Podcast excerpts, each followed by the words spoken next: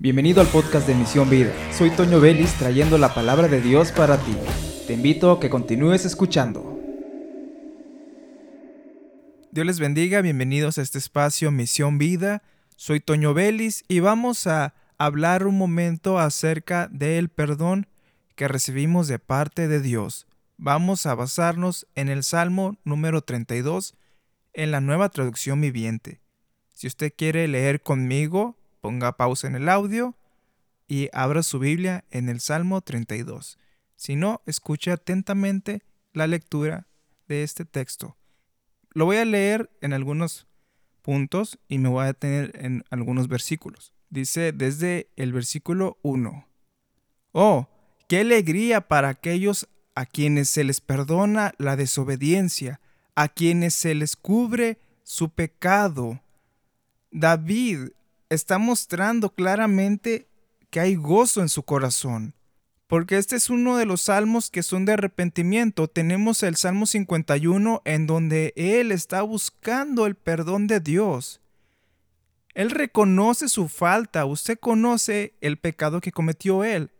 Entonces él está buscando de parte de Dios el perdón por su pecado.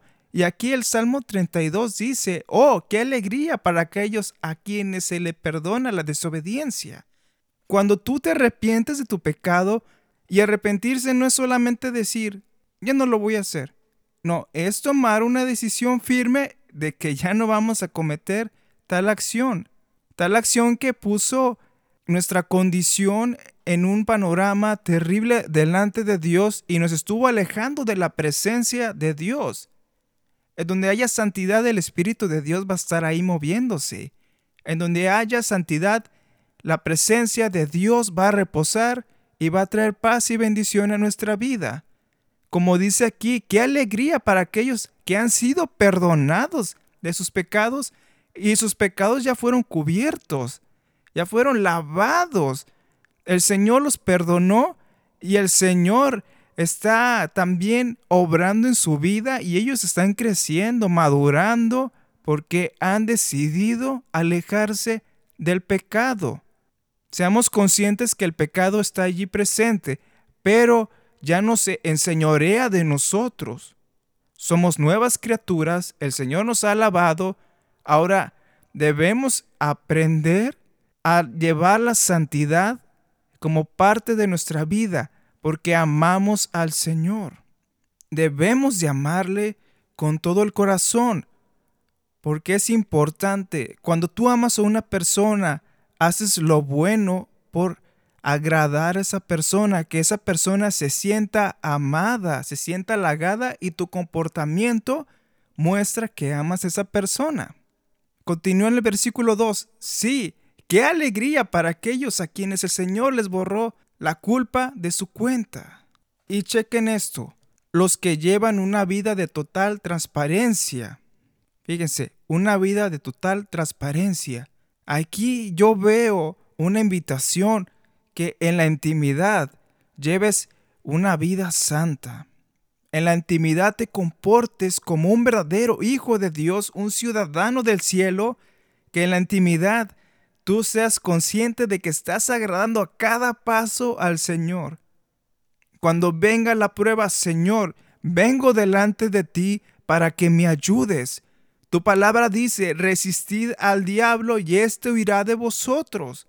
Ahora yo vengo ante ti confiado en que me vas a ayudar a salir de este problema, de esta situación, de esta tentación que está aquejando mi vida. Y el Señor va a actuar, el Señor va a venir al rescate y te va a ayudar. Recuerda que somos tentados conforme a, nuestra concupiscencia, conforme a lo que nos agrada. Somos tentados. Ahí es un punto muy interesante que tú tienes que observar y detenerte a pensar de que ahí tienes que trabajar. En ese aspecto de tu vida tienes que trabajar para que el Señor obre y ya no seas tentado en ello y llevar una vida de transparencia. Y ahora aquí dice el versículo 3, mientras me negué a confesar mi pecado, mi cuerpo se consumió y gemía todo el día. Versículo 4, día y noche tu mano de disciplina pesaba sobre mí, mi fuerza se evaporó como agua al calor del verano.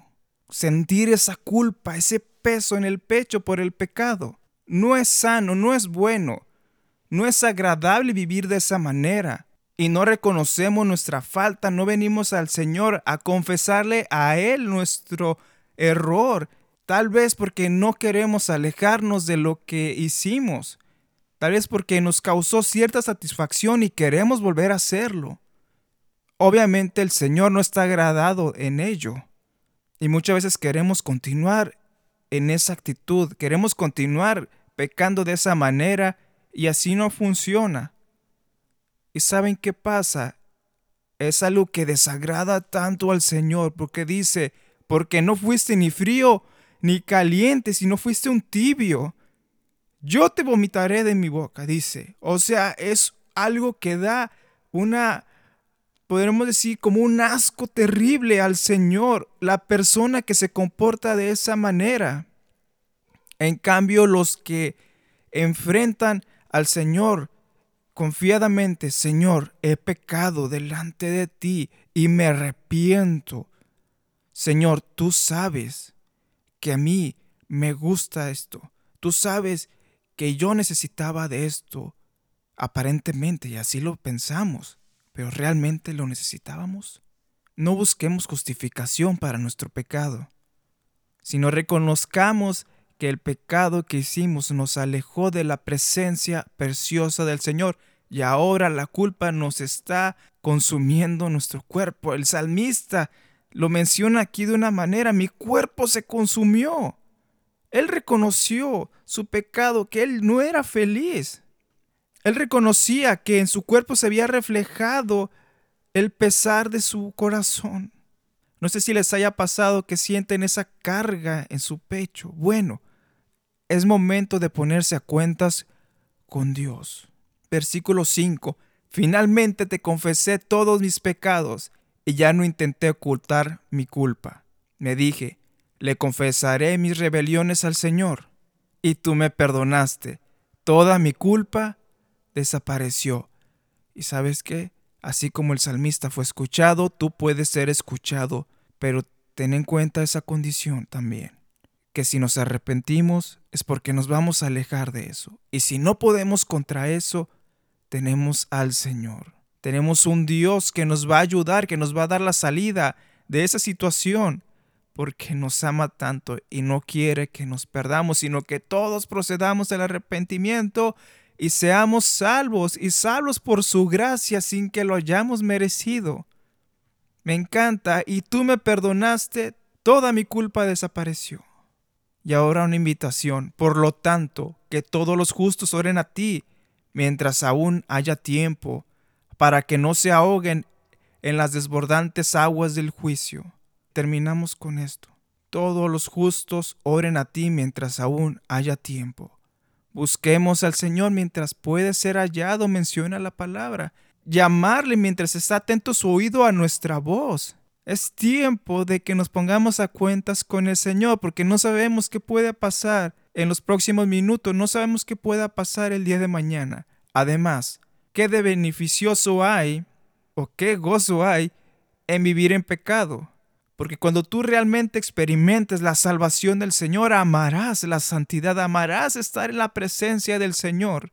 Mientras más te vayas a meter en oración, mientras más tengas lectura bíblica, mientras más ayunes, vas a desear más satisfacer tu corazón de la presencia del Señor y amar cada día más al Señor y eso será parte de tu vida y aborrecerás el pecado. ¿Por qué? Porque la bendición y la santidad te va a dar gozo, te va a dar alegría. Oh, qué alegría para aquellos a quienes se les perdona la desobediencia, a quienes se les cubre su pecado. Me encanta. Medítalo, ponte cuentas con Dios. Él te ama tanto y Él está atento mientras haya tiempo, porque el tiempo es ahora, no lo sabemos mañana. Bendiciones, soy Toño Vélez y te invito a que te suscribas a este podcast y lo compartas en tus redes sociales o a quien tú creas que sea beneficioso que lo escuche y gracias por por compartirlo. Bendiciones.